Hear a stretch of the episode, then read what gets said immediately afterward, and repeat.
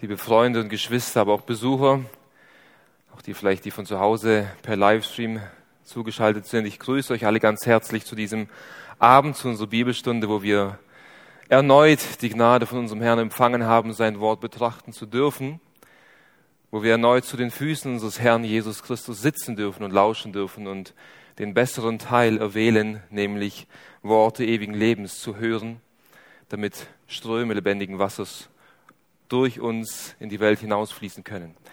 Und so freue ich mich auch weiter in der Offenbarung mit uns einzutauchen und wir befinden uns nun in Kapitel 4 und ich lade euch ein, mit mir Offenbarung Kapitel 4 aufzuschlagen. Wir werden heute mit Gottes Hilfe die ersten sieben Verse auslegen aus Offenbarung Kapitel 4. Aber zum besseren Verständnis werden wir den ganzen, das ganze Kapitel lesen und im Anschluss dann beten. Ich lese Offenbarung Kapitel 4. Nach diesem sah ich und siehe, eine Tür war geöffnet in dem Himmel. Und die erste Stimme, die ich wie die einer Posaune mit mir hatte reden hören, sprach, komm herauf, und ich werde dir zeigen, was nach diesem geschehen muss. Sogleich war ich im Geist, und siehe, ein Thron stand in dem Himmel, und auf dem Thron saß einer und der da saß, war von Aussehen gleich einem Jaspisstein und einem Sardis, und ein Regenbogen war rings um den Thron, von Aussehen gleich einem Smaragd. Und rings um den Thron waren vierundzwanzig Throne, und auf den Thronen saßen vierundzwanzig Älteste, bekleidet mit weißen Kleidern und auf ihren Häuptern goldene Kronen. Und aus dem Thron gehen hervor Blitze und Stimmen und Donner, und sieben Feuerfackeln brannten vor dem Thron, die die sieben Geister Gottes sind. Und vor dem Thron war es wie ein gläsernes Meer gleich Kristall. Und inmitten des Thrones und um den Thron her waren vier lebendige Wesen voller Augen vorn und hinten. Und das erste lebendige Wesen war gleich einem Löwen, und das zweite lebendige Wesen gleich einem Kalb. Und das dritte lebendige Wesen hatte das Angesicht wie das eines Menschen, und das vierte lebendige Wesen war gleich einem fliegenden Adler. Und die vier lebendigen Wesen, jedes von ihnen hatte je sechs Flügel, sind ringsum und innen voller Augen, und sie hören Tag und Nacht nicht auf zu sagen, heilig, heilig, heilig, Herr Gott Allmächtiger, der da war und der da ist und der da kommt. Und wenn die lebendigen Wesen Herrlichkeit und Ehre und Danksagung geben werden dem, der auf dem Thron sitzt, der da lebt von Ewigkeit zu Ewigkeit, dann werden die 24 Ältesten niederfallen vor dem, der auf dem Thron sitzt und den anbeten, der da lebt von Ewigkeit zu Ewigkeit und werden ihre Kronen niederwerfen vor dem Thron und sagen, du bist würdig, o unser Herr und unser Gott, zu empfangen die Herrlichkeit und die Ehre und die Macht, denn du hast alle Dinge erschaffen und deines Willens wegen waren sie und sind sie erschaffen worden. Amen. Lass uns noch aufstehen zum Gebet.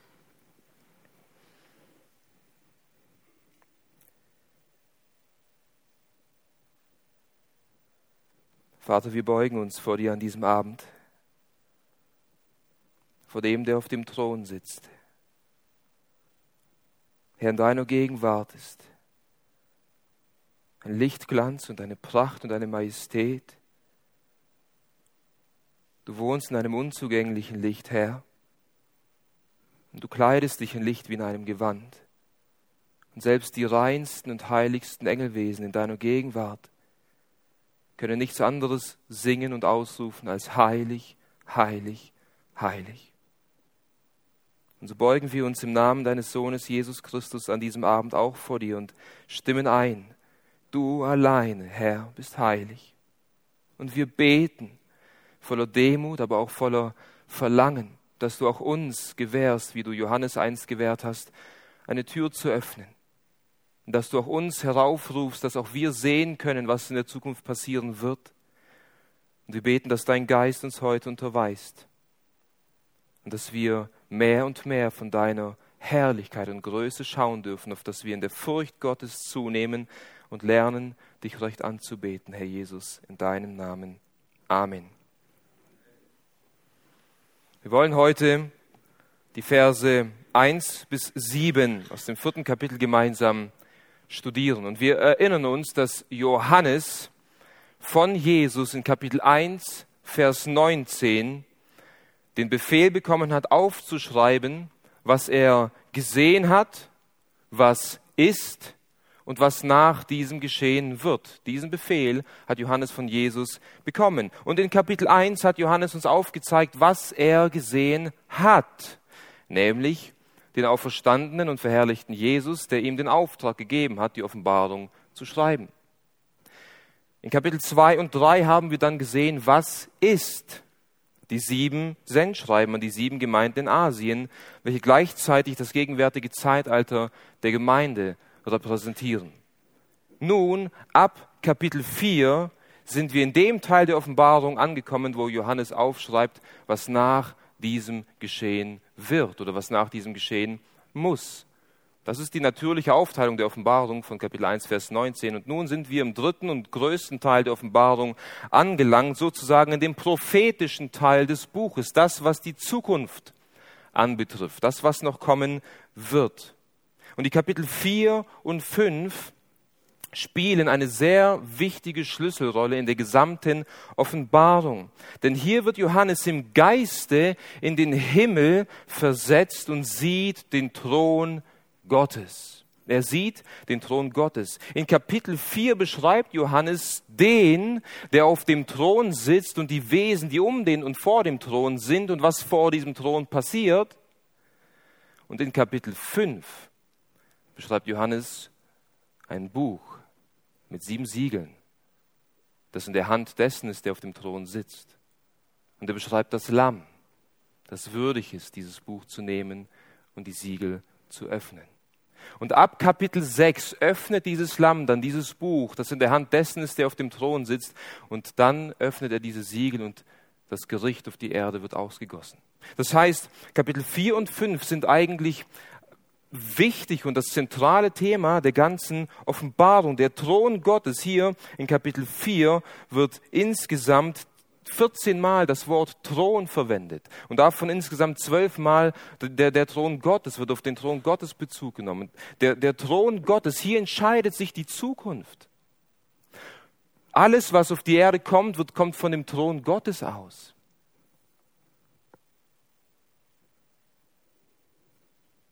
Wir können sagen, in Kapitel 4 geht es um Gott, den Schöpfer, der auf dem Thron sitzt. Und in Kapitel 5 geht es um Gott, den Erlöser, das Lamm, das dann würdig ist, das Buch zu öffnen und Gericht über die Erde auszugießen. Kapitel 4 und 5 wollen uns aufzeigen, dass an dem Thron Gottes alle Entscheidungen der Zukunft gefällt werden. Von dem Thron Gottes gehen die Gerichte über die Erde aus. Wenn wir, wenn wir weiter die Offenbarung studieren werden, dann sehen wir, dass die, sieben, dass die sieben Siegel geöffnet werden vor dem Thron Gottes. Dass die sieben Posaunen, in die die Engel hineinposaunen, von dem Thron Gottes aus posaunt werden. Dass die sieben Zornesschalen vom Thron Gottes ausgegossen werden. Wir sehen, dass Johannes hier eine Vision bekommt, dass er in die Gegenwart Gottes hineinversetzt wird, in die, in die, in die Himmelswelt und hier sieht er vor dem Thron Gottes, was alles noch auf dieser Erde passieren muss. Der Thron Gottes im Himmel entscheidet schlussendlich, was auf der Erde passieren wird. Und der Thron Gottes ist immer ein Ausdruck der überwältigenden Herrschermajestät Gottes. Der Thron Gottes beschreibt seine Majestät und Größe und seine Autorität zu herrschen und zu regieren. Und das sollte uns großen, großen Trost geben heute Abend. Zu wissen, dass alles Zukünftige vom Thron Gottes ausgeht und alles, was auf dieser Erde passiert, zunächst am Thron Gottes vorbeigehen muss. Und alles, was in deinem Leben aktuell passiert, alles, was in der Gesellschaft aktuell passiert, geht von dem Thron Gottes aus. Musste zuerst am Thron Gottes vorbei. Das heißt, Gott herrscht souverän. Er sitzt auf seinem Thron und die Engel dienen ihm. Die Engel dienen ihm. Also der Thron Gottes ist das Zentrum der Offenbarung. Und weil der Thron Gottes so eine wichtige Rolle spielt und das Zentrum der Offenbarung ist, wollen wir uns in den nächsten Wochen intensiv mit den Kapiteln 4 und 5 auseinandersetzen. Und heute wollen wir auf zwei wesentliche Aspekte dieses Thrones eingehen, den Johannes hier sieht. Zunächst betrachten wir den, der auf dem Thron sitzt, in den Versen 2 und 3. Und danach, im Anschluss, betrachten wir dann die Geschöpfe, die vor und um den Thron her sind, in den Versen 4 bis 7. Und so Gott will, werden wir dann nächste Woche in den Versen 8 bis 11 sehen, was dann vor diesem Thron passiert. Und ich hoffe sehr, mein Gebet ist es, dass, dass Gott uns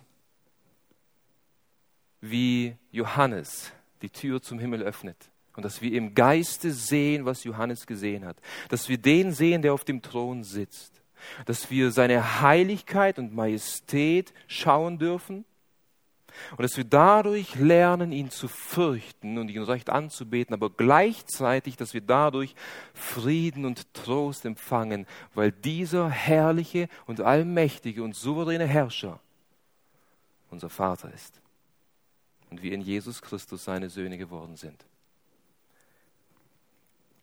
So lasst uns zum ersten Punkt kommen und den, der auf dem Thron sitzt, betrachten. Den, der auf dem Thron sitzt. Kapitel 4, Vers 1, hier geschieht ein Perspektivwechsel. Hier wird sozusagen eine andere Szene aus einem Film gezeigt oder ein, ein neues Kapitel aus einem Buch wird hier angefangen und aufgeschlagen. Die erste Vision, die Johannes sah und die erste Stimme, die Johannes gehört hat, die wird uns in Kapitel 1, Vers 10 beschrieben.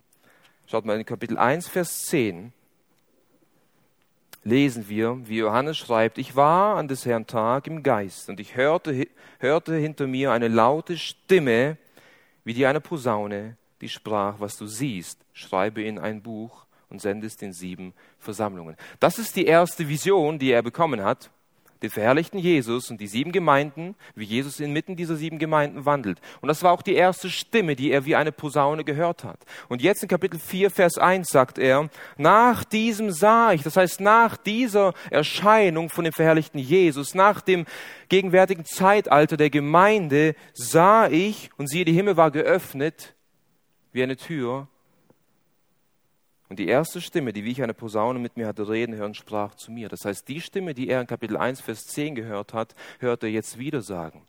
Und die Stimme war die Stimme von Jesus Christus selbst. Jesus Christus selbst hat ihn gerufen.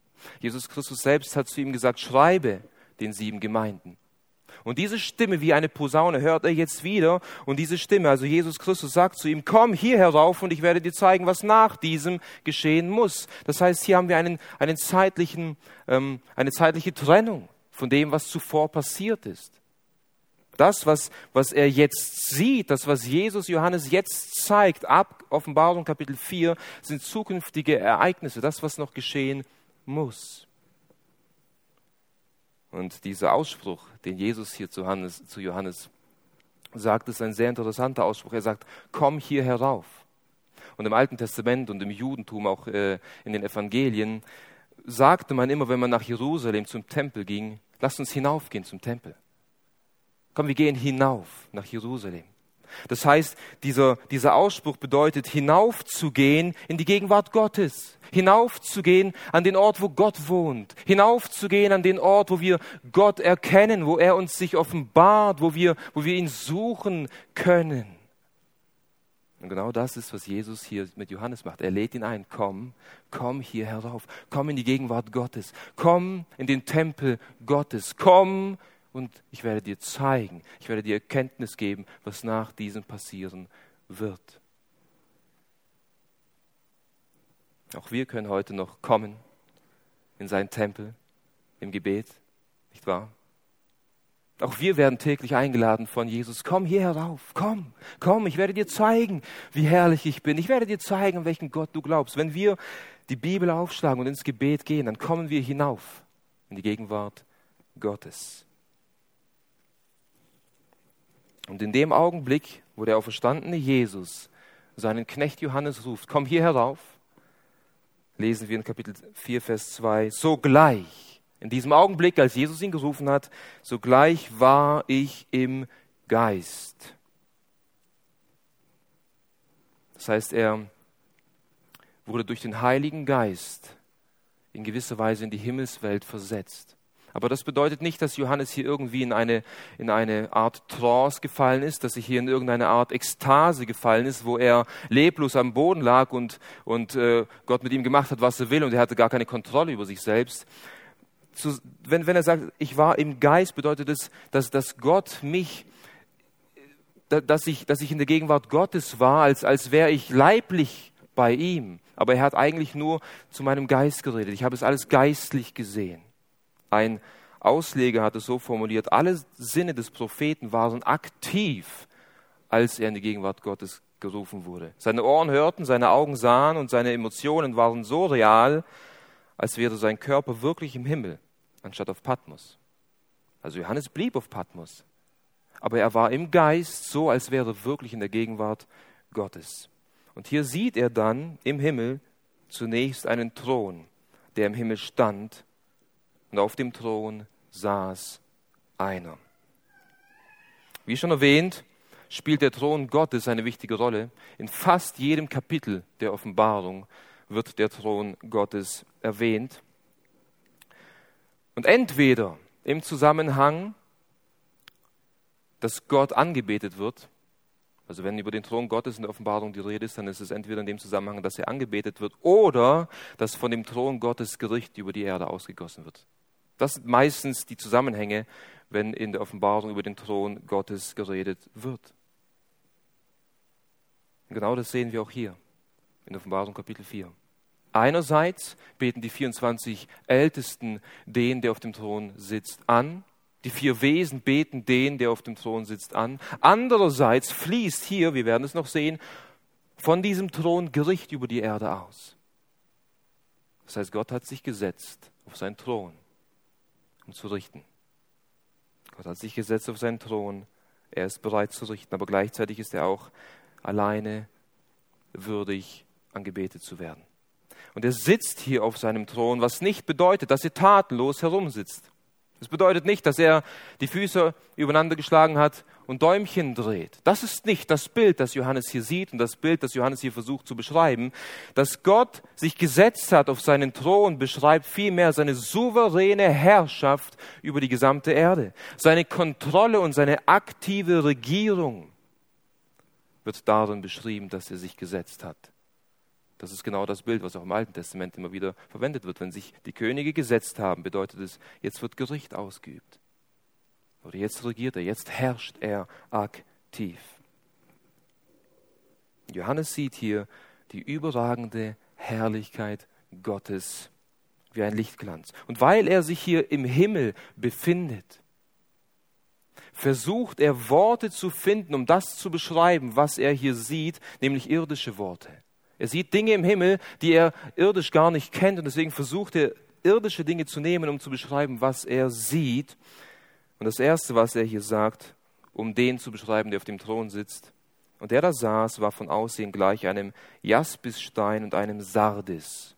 Das sind zwei Edelsteine, ein Jaspis und ein Sardisstein. Das sind zwei Edelsteine, die hier beschrieben werden.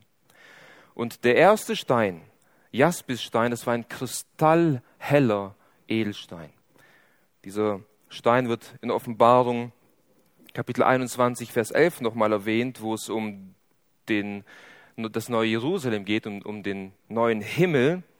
In Offenbarung 21, Vers 11, und dort heißt es, und sie, die Stadt, hatte die Herrlichkeit Gottes. Ihr Lichtglanz war gleich einem sehr wertvollen Stein, wie ein kristallheller Jaspisstein. Das heißt, dieser Stein drückt die Heiligkeit, die Reinheit, die Herrlichkeit Gottes in all ihren Facetten wider.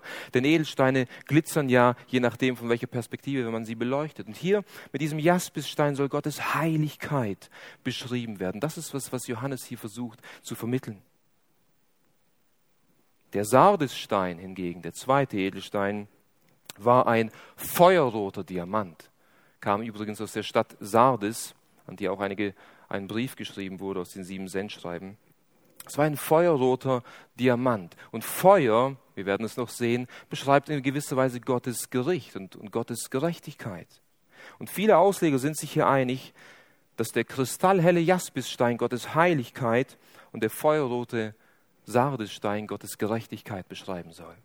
Hier mit diesen zwei Steinen soll, soll Licht und Feuer Heiligkeit und Gericht beschrieben werden. Aufgrund Gottes Heiligkeit, aufgrund seiner Reinheit, reagiert Gott auf die Sünde der Menschen mit seinem gerechten Gericht. Das ist, was Johannes hier sieht. Aber er bleibt hier nicht stehen, sondern er sagt weiter, und ein Regenbogen war rings um den Thron. Was ist das Symbol eines Regenbogens? Gottes Gnade.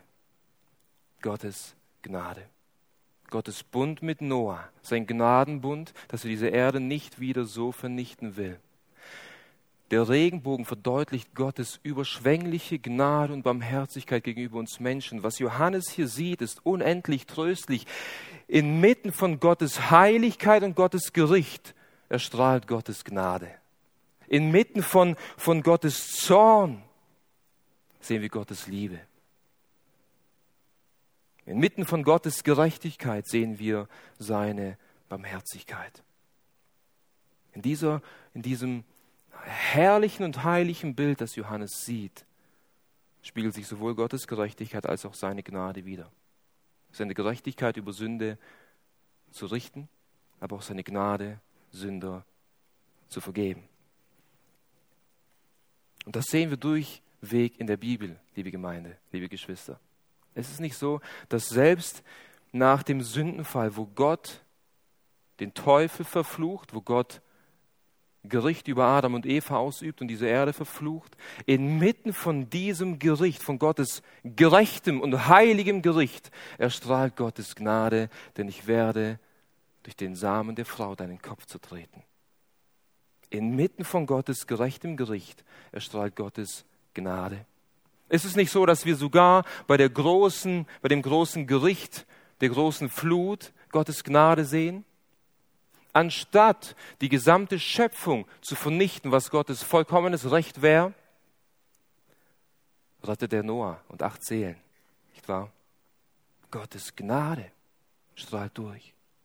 Und wo sehen wir Gottes Heiligkeit und Gerechtigkeit vermixt mit Gottes Gnade und Liebe am deutlichsten als auf dem Kreuz von Golgatha, wo Gott seinen eingeborenen Sohn zerschlägt und richtet aufgrund deiner und meiner Übertretungen.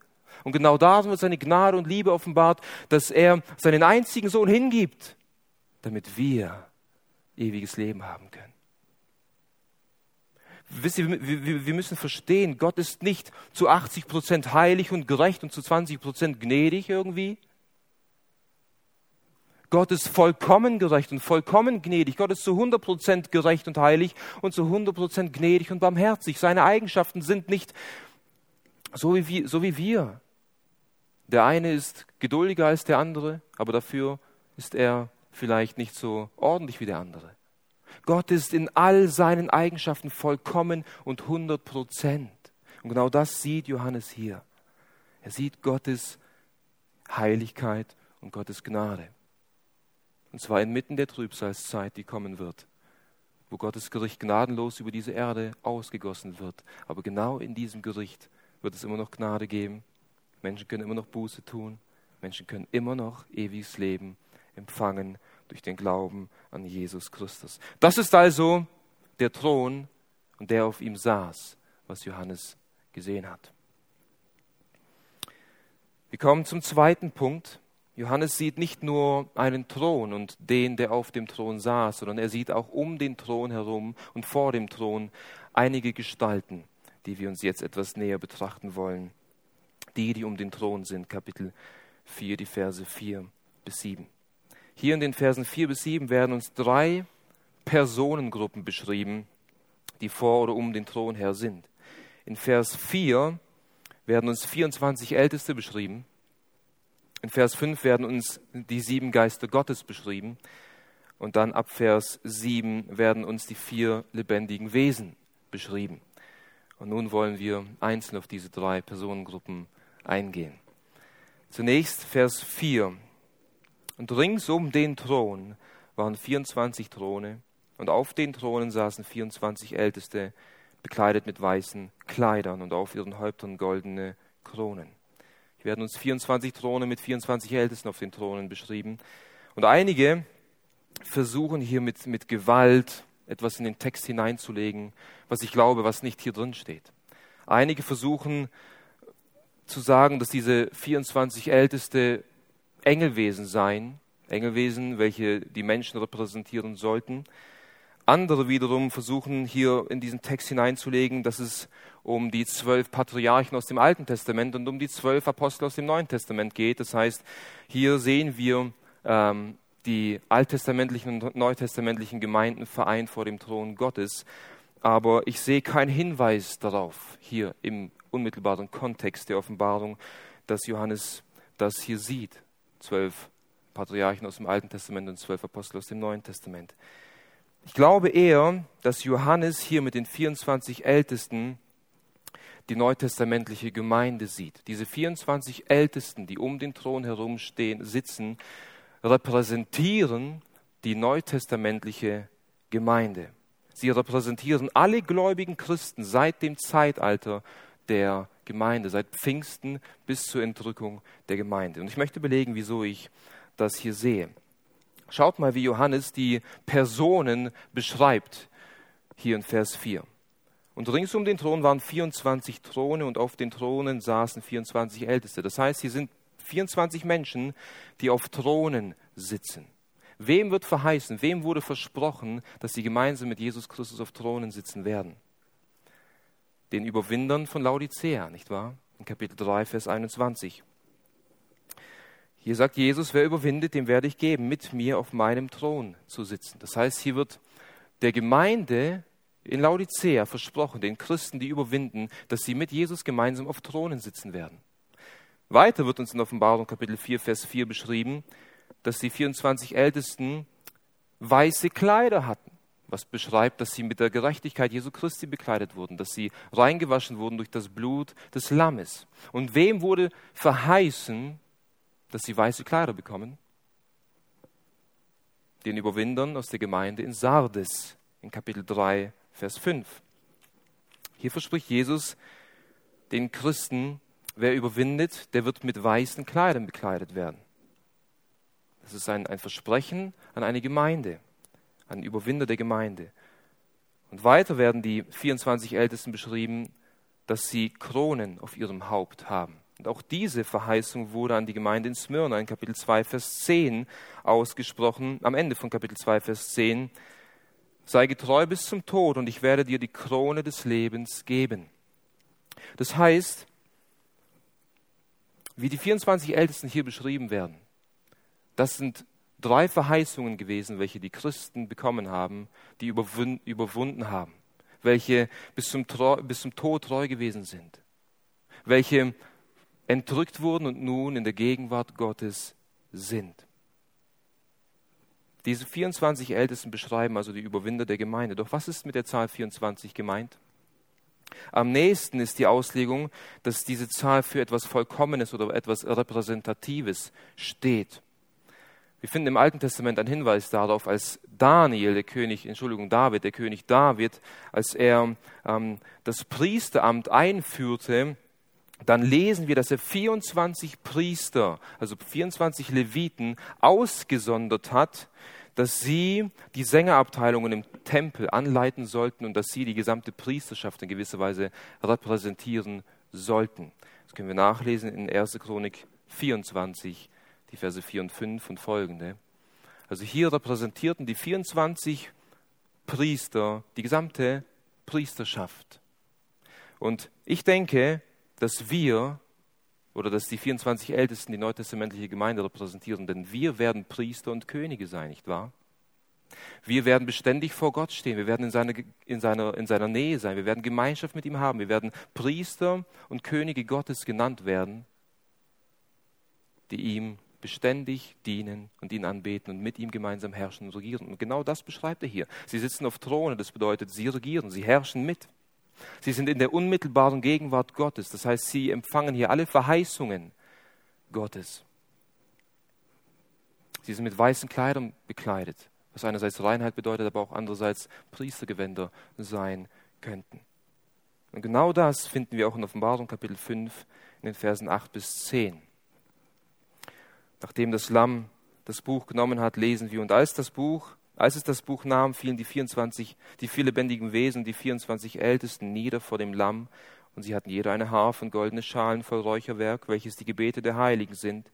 Und sie singen ein neues Lied und seine Du bist würdig, das Buch zu nehmen und seine Siegel zu öffnen, denn du bist geschlachtet worden und hast für Gott erkauft durch dein Blut aus jedem Stamm und jeder Sprache und jedem Volk und jeder Nation und hast sie unserem Gott zu einem Königtum und zu Priestern gemacht und sie werden über die Erde herrschen.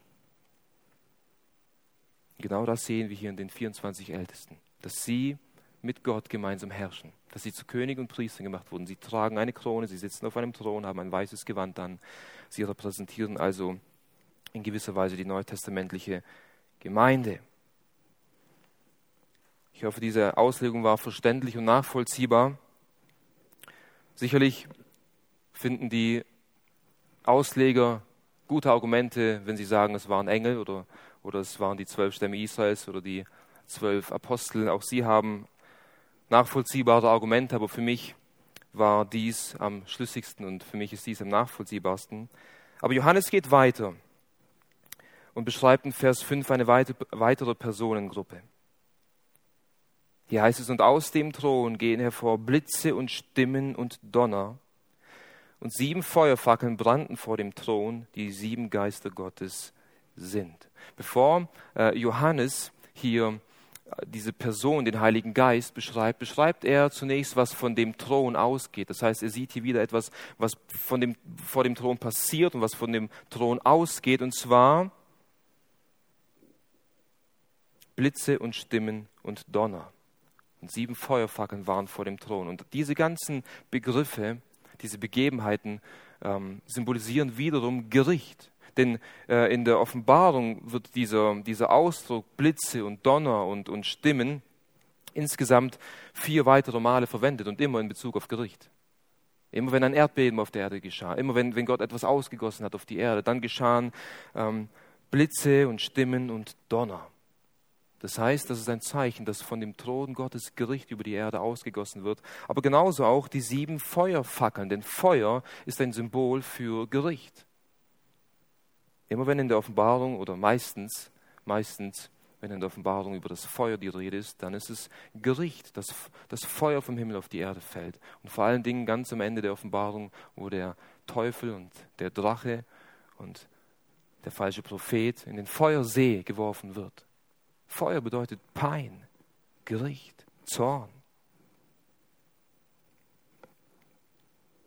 Aus dem Thron gehen hervor, von dem Thron geht dieses Gericht hervor. Und schaut mal, was Johannes sagt, was die sieben Feuerfackeln sind. Sie brannten vor dem Thron, die die sieben Geister Gottes sind. Wir haben schon gesehen, dass die sieben Geister Gottes den Heiligen Geist beschreiben in seiner Vollkommenheit, in seiner Fülle, in seiner Ganzheit. Und dieser Geist Gottes ist unmittelbar daran beteiligt, Gottes Gericht auf die Erde zu vollziehen, auf der Erde zu vollziehen. Und hier heißt es, dass die sieben Geister Gottes vor dem Thron sind. Das beschreibt, dass, dass der Heilige Geist vollkommene Gemeinschaft mit Gott hat, dass der Heilige Geist vollkommene Übereinstimmung und Zusammenarbeit mit dem Gott, dem Vater hat. Wir lesen viel und es ist auch wunderbar zu studieren und zu schauen, wie Gott der Vater mit Gott dem Sohn eins sind und wie sie Gemeinschaft miteinander haben, aber genauso auch mit Gott dem Geist, die dritte Person der Gottheit. Er ist vor dem Thron, er hat Gemeinschaft, tiefe, enge Gemeinschaft mit Gott dem Vater. Der dreieinige Gott hat eine vollkommene, in sich eingewobene Gemeinschaft. Und der Heilige Geist ist es, der die sieben Feuerfackeln ist sozusagen, der dieses Gericht über die Erde über der Erde vollzieht. Und in Vers 6 wird dieses Bild von den Personen, die vor dem Thron sind, erweitert. Johannes sagt hier, und vor dem Thron war es, ein, war, war es wie ein gläsernes Meer, gleich Kristall. Und inmitten des Thrones und um den Thron her waren vier lebendige Wesen voller Augen, vorn und hinten. Hier beschreibt Johannes, bevor er näher auf die vier lebendigen Wesen eingeht, dass wiederum vor dem Thron etwas war, nämlich ein gläsernes Meer gleich Kristall. Dieses gläserne Meer gleich Kristall beschreibt Gottes Heiligkeit, Gottes Johannes versucht hier zu beschreiben, was er sieht und er schafft es nicht. Er sagt hier, ich, ich habe hier etwas gesehen, das ist menschlich gesehen war es wie ein, wie ein gläsernes Meer, gleich Kristall, aber ich, ich, ich bin nicht in der Lage, euch zu beschreiben, was ich gesehen habe. Es war einfach nur herrlich, es war unbeschreiblich groß und majestätisch. Und etwas Ähnliches hat Mose und Aaron bereits im Alten Testament erlebt und gesehen. Wir lesen in 2. Mose 24, Vers 9 bis 10 wie Gott Mose zu sich heraufruft mit Aaron und den 70 Ältesten, 2. Mose 24, 9 bis 10. Und Mose und Aaron, Nadab und Abihu und 70 von den Ältesten Israels stiegen hinauf und sie sahen den Gott Israels. Und unter seinen Füßen war es wie ein Werk von Saphirplatten und wie der Himmel selbst an Klarheit. Das heißt, Mose und Aaron und und Nadab und Abihu und die 70 Ältesten, sie waren hier vor Gott und später heißt es sogar, dass sie mit ihm gegessen haben, Gemeinschaft, innige Gemeinschaft mit Gott hatten. Sie haben hier Gottes Herrlichkeit gesehen, Gottes Lichtglanz, Gottes Reinheit, seine Pracht und seine Majestät. Dieses gläserne Meer gleich einem Kristall, wie Johannes es hier beschreibt, ist also ein Bild der Pracht und Majestät Gottes, die vor seinem Thron ist. Eine Pracht und eine Majestät, eine Heiligkeit, die ihn von seiner gesamten Schöpfung unterscheidet und abgrenzt aufgrund seiner Reinheit und Heiligkeit. Das ist, was Johannes hier sieht.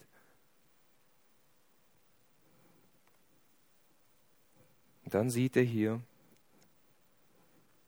inmitten des Thrones und um den Thron vier lebendige Wesen vier lebendige Wesen inmitten dieser Heiligkeit, inmitten dieser, diesem gläsernen Meer, in diesem kristallhellen Lichtglanz, vier lebendige Wesen.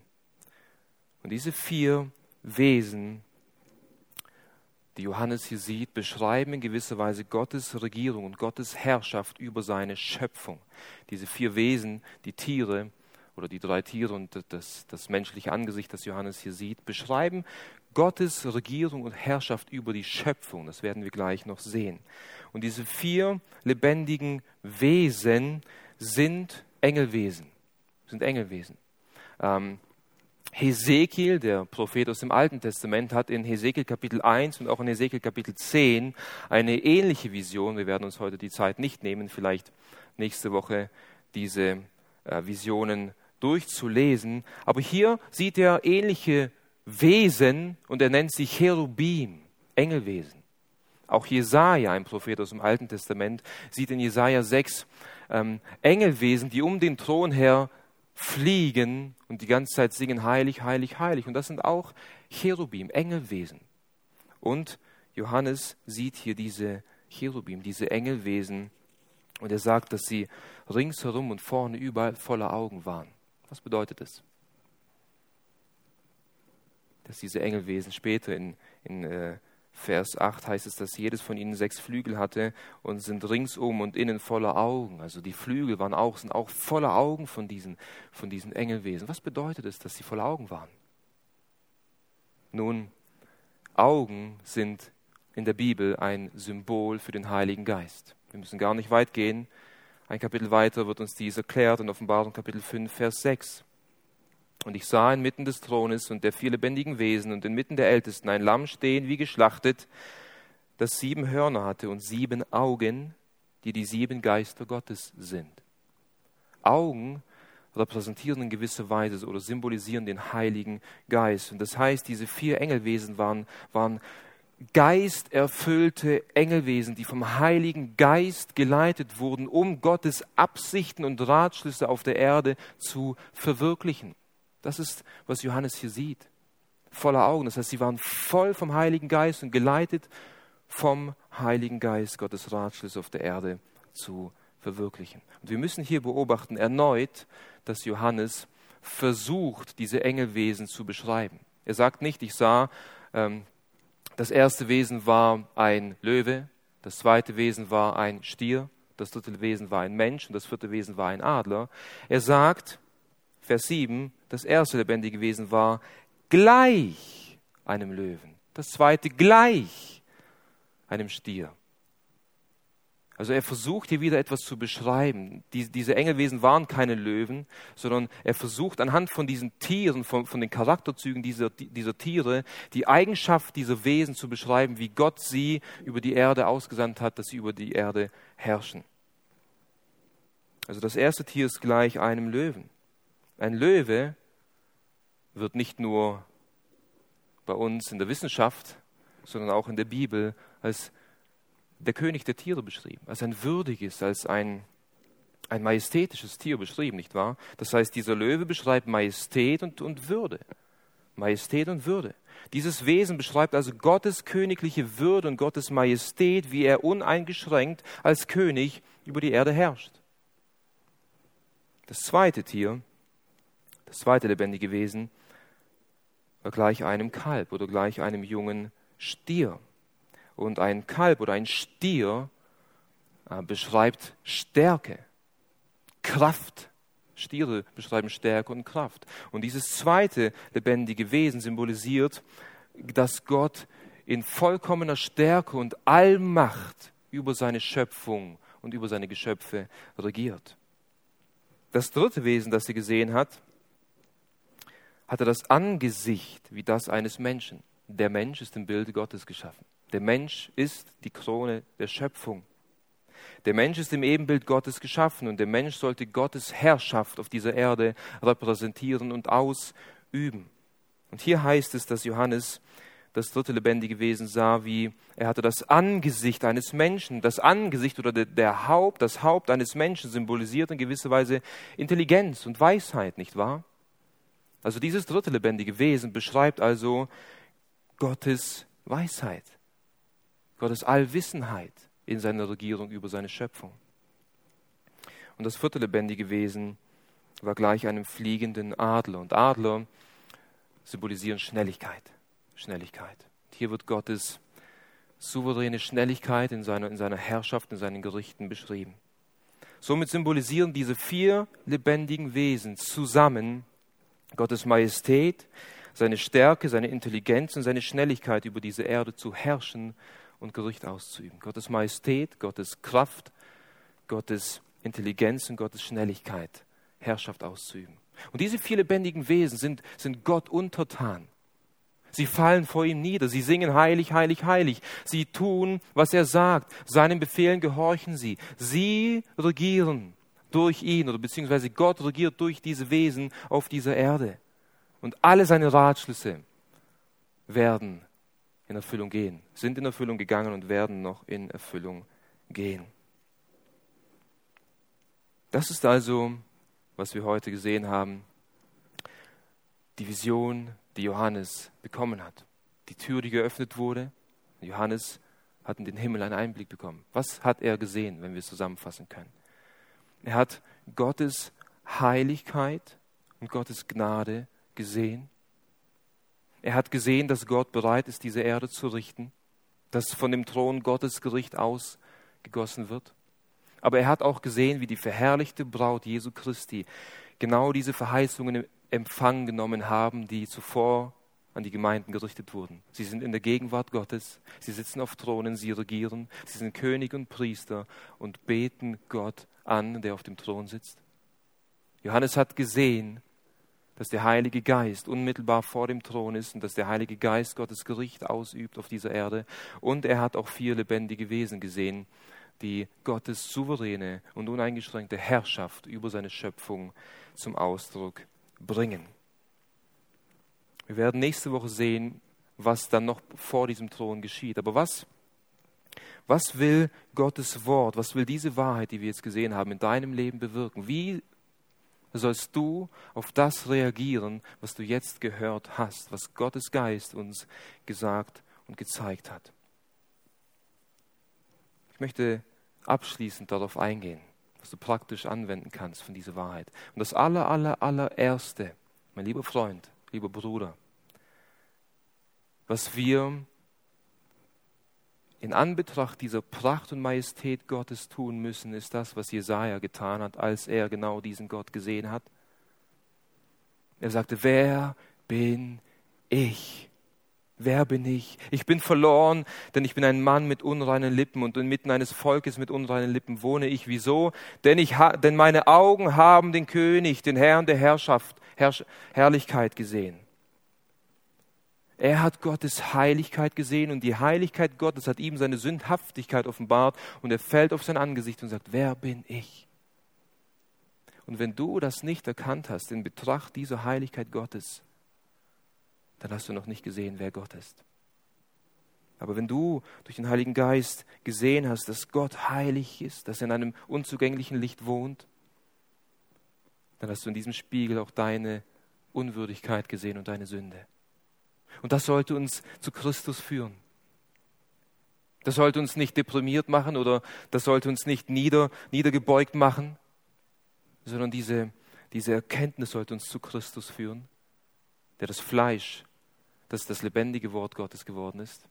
Der ewige Gott, der Mensch wurde und der uns mit Gott, dem Vater, versöhnen kann. Und das ist das Zweite, was wir tun sollen in Anbetracht dieser Wahrheit. Schaut mal, uns wird hier ein Thron beschrieben, von dem Herrschaft und Gericht ausgeübt wird, nicht wahr? Das Neue Testament schreibt von einem anderen Thron noch. Von dem Thron der Gnade. In Hebräer Kapitel 4. Da wir nun einen hohen Priester haben, Jesus Christus, der Mitleid mit uns hat, lasst uns mit Freimütigkeit laufen zum Thron der Gnade. Jetzt können wir noch zum Thron der Gnade laufen.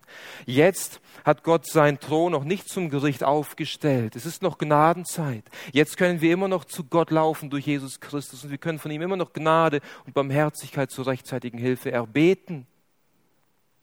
Offenbar Hebräer Kapitel 4, Vers 16, wer es nachlesen will. Und das Dritte, was diese Wahrheit in deinem Leben tun sollte, ist, wir sollten Gott mehr fürchten lernen. Wir sollten Gott mehr fürchten lernen, als wir es bereits getan haben. Paulus gibt uns in 2. Korinther 5, die Verse 9 bis 10, einen Ausblick auf das, was dir und mir eines Tages passieren wird, wenn wir Christen sind. Deshalb beeifern wir uns auch, ob einheimisch oder ausheimisch, ihm wohlgefällig zu sein. Wir beeifern uns, gottesfürchtig zu leben. Wieso? Denn wir müssen alle vor dem Richterstuhl des Christus offenbart werden, damit jeder empfange, was er in dem Leib getan hat, nachdem er gehandelt hat, es sei Gutes oder Böses. Wir sind befreit, wir sind begnadigt, wir werden nicht mehr unter Gottes Gericht kommen und verdammt werden in alle Ewigkeit. Aber du und ich, wir werden vor dem Richterstuhl Christi erscheinen müssen, damit unsere Taten auf dieser Erde beurteilt werden. Und deswegen lasst uns jetzt schon Gott fürchten. Und alles, was wir tun, sei es auf der Arbeit, sei es in der Familie, als Ehemann und Vater, als, als Mutter, als Ehemann und Frau, als Mutter oder Vater, als Kind, als Arbeitnehmer, dem Staat unterstellt, dass wir ein gottesfürchtiges Leben leben, in Anbetracht dessen, dass wir eins vor diesem heiligen Gott stehen müssen. Und das vierte und letzte, was wir lernen sollen, sagt Paulus einen Vers später in 2. Korinther 5, Vers 11. Schaut mal, was er sagt, da wir nun den Schrecken des Herrn kennen, da wir nun diesen herrlichen, furchteinflößenden, heiligen Gott kennen. Als Christen kennen wir ihn. So überreden wir die Menschen, Gott aber sind wir offenbar geworden. Ich hoffe aber auch, in eurem Gewissen offenbar geworden zu sein. Wir überreden die Menschen. Das heißt, Gott, Paulus sagt hier, weil wir Gottes Heiligkeit und Gottes Schrecken kennen und wissen, was er mit Sündern tun wird, überreden wir diese Menschen, Buße zu tun, damit sie nicht in die Hände dieses lebendigen Gottes fallen müssen. Das heißt, wir wollen lernen, in Anbetracht seiner Heiligkeit uns als Sünder zu erkennen, aber zum Thron der Gnade zu laufen um in Christus geheiligt zu werden. Wir wollen ein gottesfürchtiges Leben leben und andere Menschen vor dem Schrecken des Herrn warnen. Ich hoffe sehr, dass, dass Gottes Geist uns heute mehr die Furcht Gottes in unseren Herzen gemehrt hat. Und ich bin, ich hoffe auch sehr, dass, dass wir gesehen haben, dass alles vom Thron Gottes ausgeht und dass alles, was in deinem und meinem Leben passiert, über den Thron Gottes gehen muss. Und deswegen passiert nichts in unserem Leben losgelöst von der Herrschaft Gottes, von seiner souveränen Herrschaft. Egal, ob es Krankheit ist, egal, ob es ein Unfall ist, egal, was auch immer in deinem Leben passiert ist und du meinst, es wäre äh, irgendein blöder Zufall, nichts von alledem. Es kommt vom Thron Gottes. Das ist die Zuversicht, die wir haben, vor allem in der Zeit, in der wir jetzt leben, nicht wahr? Amen.